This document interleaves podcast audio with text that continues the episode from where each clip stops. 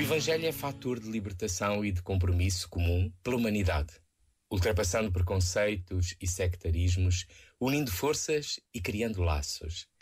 Em muitos momentos sentimos a falta da coragem para caminharmos juntos. Estamos demasiado à defesa, mais na repetição ou no saudosismo, do que na alegria de inventar e de recriar. Não é um corte absoluto com o passado, mas é atração pelo futuro. Olhos levantados e não cabisbaixos o Senhor que nos chama é o caminho e parece que nos habituamos a travar, mesmo nas subidas, ou temos a alavanca das mudanças sempre em segunda. Com Ele, podemos fazer novos todos os caminhos. Este momento está disponível em podcast no site e na app